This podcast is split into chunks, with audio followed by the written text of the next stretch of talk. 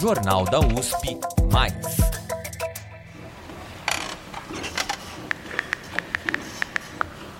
Oi, Márcio, como é que você tá? Eu tô fazendo uma matéria pro Jornal da USP e eu queria te perguntar uma coisa. Você já sofreu de ansiedade? Oi, Denis. É, sim, já tive alguma experiência com ansiedade. Em 2012 eu fui diagnosticado com transtorno de pânico e passei por todo um processo, um tratamento para ir melhorando disso e conseguir lidar melhor com a minha ansiedade. E como é que foi isso? Quando que você percebeu que você precisava de ajuda?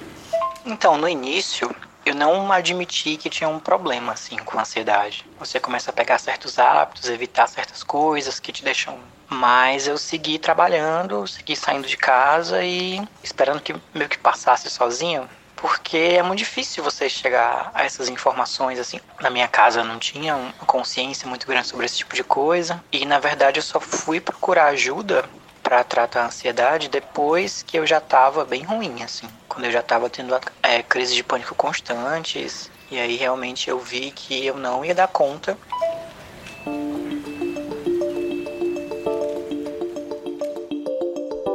Se você já se sentiu como Márcio, você definitivamente não está sozinho. Na verdade, de acordo com dados divulgados pela Organização Mundial da Saúde em 2019, mais de 18 milhões de brasileiros sofrem de ansiedade. Na época, muitos jornais divulgaram esse número alarmante com a manchete: O Brasil é o país mais ansioso do mundo. Mas o que isso de fato significa depois de um ano como 2020, em que brasileiros enfrentaram uma pandemia mundial, o isolamento regional e as incertezas da política e da economia?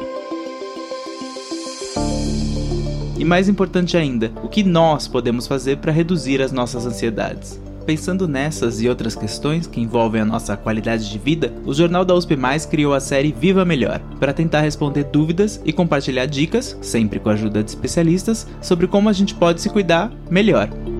Eu sou o Denis Pacheco e a pergunta desse episódio é: como eu posso lidar melhor com a ansiedade?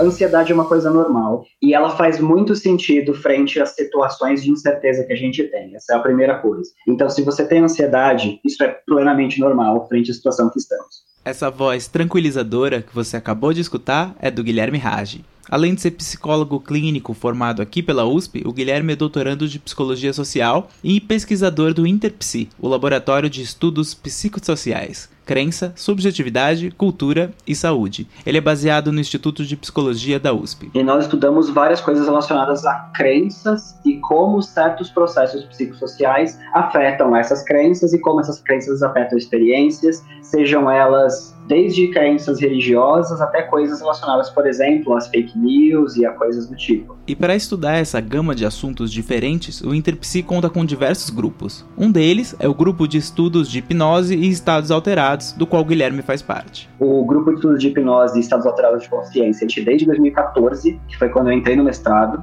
lá a gente começou a desenvolver pequenas atividades de estudo mesmo para a comunidade, visando algum dia, né, ampliar algumas tarefas. Então a gente construiu uma disciplina de graduação, optativa de graduação, uma disciplina de pós, para fazer uma discussão sobre essa questão dos estados alterados de ciência, seus aspectos psicossociais e aspectos psicológicos mais gerais, incluindo saúde. É nesse contexto que o Guilherme estuda e enfrenta clinicamente a ansiedade que afeta todos nós. A ansiedade é um estado emocional bastante desagradável para muitas pessoas que envolve a percepção de um, um potencial incômodo futuro, algum dano que pode vir, e isso pode ser real, né? então a pessoa pode de fato estar esperando um problema real, quanto isso pode ser um problema imaginável, ela pode estar se preparando para alguma coisa que de fato nunca pode acontecer. E durante a nossa conversa, ele destacou uma coisa muito importante: a ansiedade é um fenômeno natural, ou seja, todo mundo vai passar por momentos de ansiedade ao longo da vida, e isso de maneira geral é saudável, mas. Só que em muitos casos, especialmente com tantos problemas que a gente tem, especialmente com tantas incertezas que a gente tem, é muito provável que ela se torne excessiva e comece a atrapalhar outras atividades.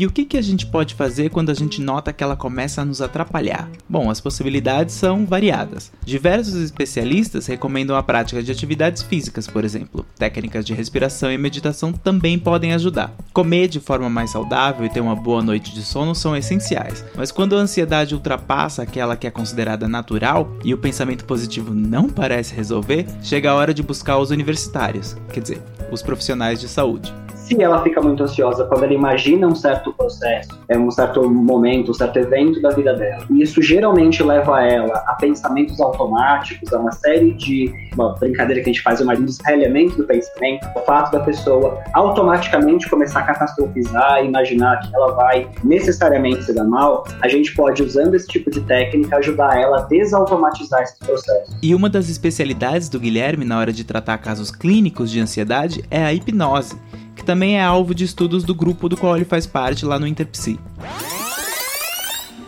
Como se sente agora? Não consigo me mexer. Não pode se mexer. Por que não me mexo?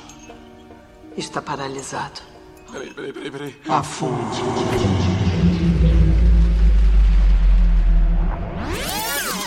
Mas hipnose? Igualzinho nos filmes? Ou tem diferença no que a gente viu no cinema e na TV pro que os verdadeiros profissionais praticam? Tem várias pequenas diferenças e algumas que são muito grandes. Então, a hipnose ela não é um procedimento mágico, muito pelo contrário, ela é um processo psicossocial muito, muito claro né, e muito fácil de ser tanto aprendido quanto desenvolvido. Ela não precisa de nenhuma, nenhuma habilidade muito particular, embora, lógico, ela precise de treino. Não por acaso, Guilherme explica que para aprender a fazer hipnose é fácil, mas usar ela no consultório para tratamentos já é outra história, uma que deve ser deixada na mão dos especialistas. Então, por isso a gente costuma dizer que a hipnose tipicamente ela é muito simples mesmo, ela é muito parecida com alguns fenômenos psicológicos que a gente encontra no dia a dia. Então, essa coisa de você ficar extremamente focado em uma atividade, de você ficar mais desligado do mundo ao seu redor, é muito parecido com que uma, um episódio de hipnose pode ser, que um momento ali de hipnose pode ser. Na chamada hipnose clínica, Profissionais de saúde usam a modificação desse estado de consciência para direcionar pacientes a visualizarem cenários que ajudem a enfrentar possíveis problemas psicológicos. Por exemplo, estados de ansiedade patológica, que são aqueles em que a pessoa não consegue pensar em outra coisa. E a hipnose pode ser muito útil nesse contexto. No caso da hipnose, ela tem uma facilidade muito grande de integrar experiências imaginativas na vida do sujeito. Ele pode imaginar coisas enquanto ele está profundamente relaxado. E isso nos ajuda, por exemplo, a expor essa pessoa a alguns cenários em que ela poderia se sentir ansiosa. E aí, com isso, ela poder experienciar e que vai ficar tudo bem e que ela pode se manter relaxada nessa situação. E quais são os conselhos que o Guilherme sugere para quem quer lidar melhor com a ansiedade do dia a dia? O primeiro conselho, dos vários são possíveis, é ansiedade é uma coisa normal e ela faz muito sentido frente às situações de incerteza que a gente tem. Essa é a primeira coisa. Então, se você tem ansiedade, isso é plenamente normal frente à situação que estamos. Se isso tem te atrapalhado, se isso tem atrapalhado a sua vida, a sua vida social, o seu trabalho, é importante avaliar o que está acontecendo, quais são os fatores que estão deixando você cada vez mais ansioso. Inclusive, isso pode ser feito com uma ajuda profissional. No começo da pandemia, uma pesquisa realizada pelo aplicativo Get Ninjas e divulgada em junho desse ano destacou que a procura por atendimento psicológico na internet cresceu 49%. E o Guilherme concorda que buscar ajuda profissional pode ser a chave para enfrentar a ansiedade. É impossível a gente se livrar de maneira geral da ansiedade. Seria até ruim a gente fazer isso. A ansiedade nos protege, mas é importante a gente reconhecer quando ela nos atrapalha, quando ela é excessiva, quando ela é além do normal. É importante então essas pessoas poderem se organizar e conversar com pessoas confiáveis, estar em contato com os amigos também, para que elas possam estabelecer formas de se proteger e estabelecer formas de cuidar de si da melhor melhor forma possível, de modo que a ansiedade não atrapalhe a gente. Ela não vai deixar de existir, mas ela não precisa ser uma pedra no sapato. E o meu amigo Márcio confirma isso. Parte desse tratamento, desse processo de lidar com a ansiedade é realmente aceitar que esse é um sentimento comum à vida, né? Ter, uma, ter ansiedade não é necessariamente ruim. Há momentos em que realmente você sente, mas isso pode ir para o lado da patologia. Então eu me considero uma pessoa ansiosa, mas dentro de um processo. Eu acho que não é parte da minha identidade, mas na verdade é um um sentimento que existe e que eu preciso encontrar um equilíbrio na vida cotidiana, né? Para conseguir ter uma vida com menos sofrimento, mas lidando ainda com esse sentimento que não vai embora porque é natural do ser humano. Então vamos lá. Em resumo, a ansiedade é um estado emocional natural, todos nós temos momentos em que a ansiedade flutua nas nossas vidas. Para enfrentar essa ansiedade é preciso fazer uma investigação nos nossos pensamentos e talvez mudanças nos nossos hábitos, como passar a comer melhor, dormir mais, prestar mais atenção na nossa respiração e no nosso corpo. Quando ela passa dos limites e não deixa a gente se concentrar em mais nada, é essencial buscar ajuda de especialistas. E é nessa hora, a terapia, a hipnose e até medicamentos podem ser recomendados pelos profissionais de saúde. Se você quer saber mais sobre o trabalho do Grupo de Estudos de Hipnose e Estados Alterados da Consciência, lá do Interpsi, do qual o psicólogo Guilherme Rage faz parte, o e-mail para contato está na descrição desse podcast.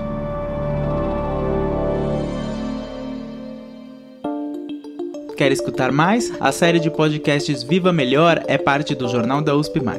A trilha sonora e edição de som são do André Leite Pires e do Guilherme Fiorentini. A reportagem e narração são minhas, Denis Pacheco. E para mais matérias especiais como essa, assina o nosso feed no Spotify ou no seu aplicativo favorito de podcasts. Até a próxima! Jornal da USP Mais.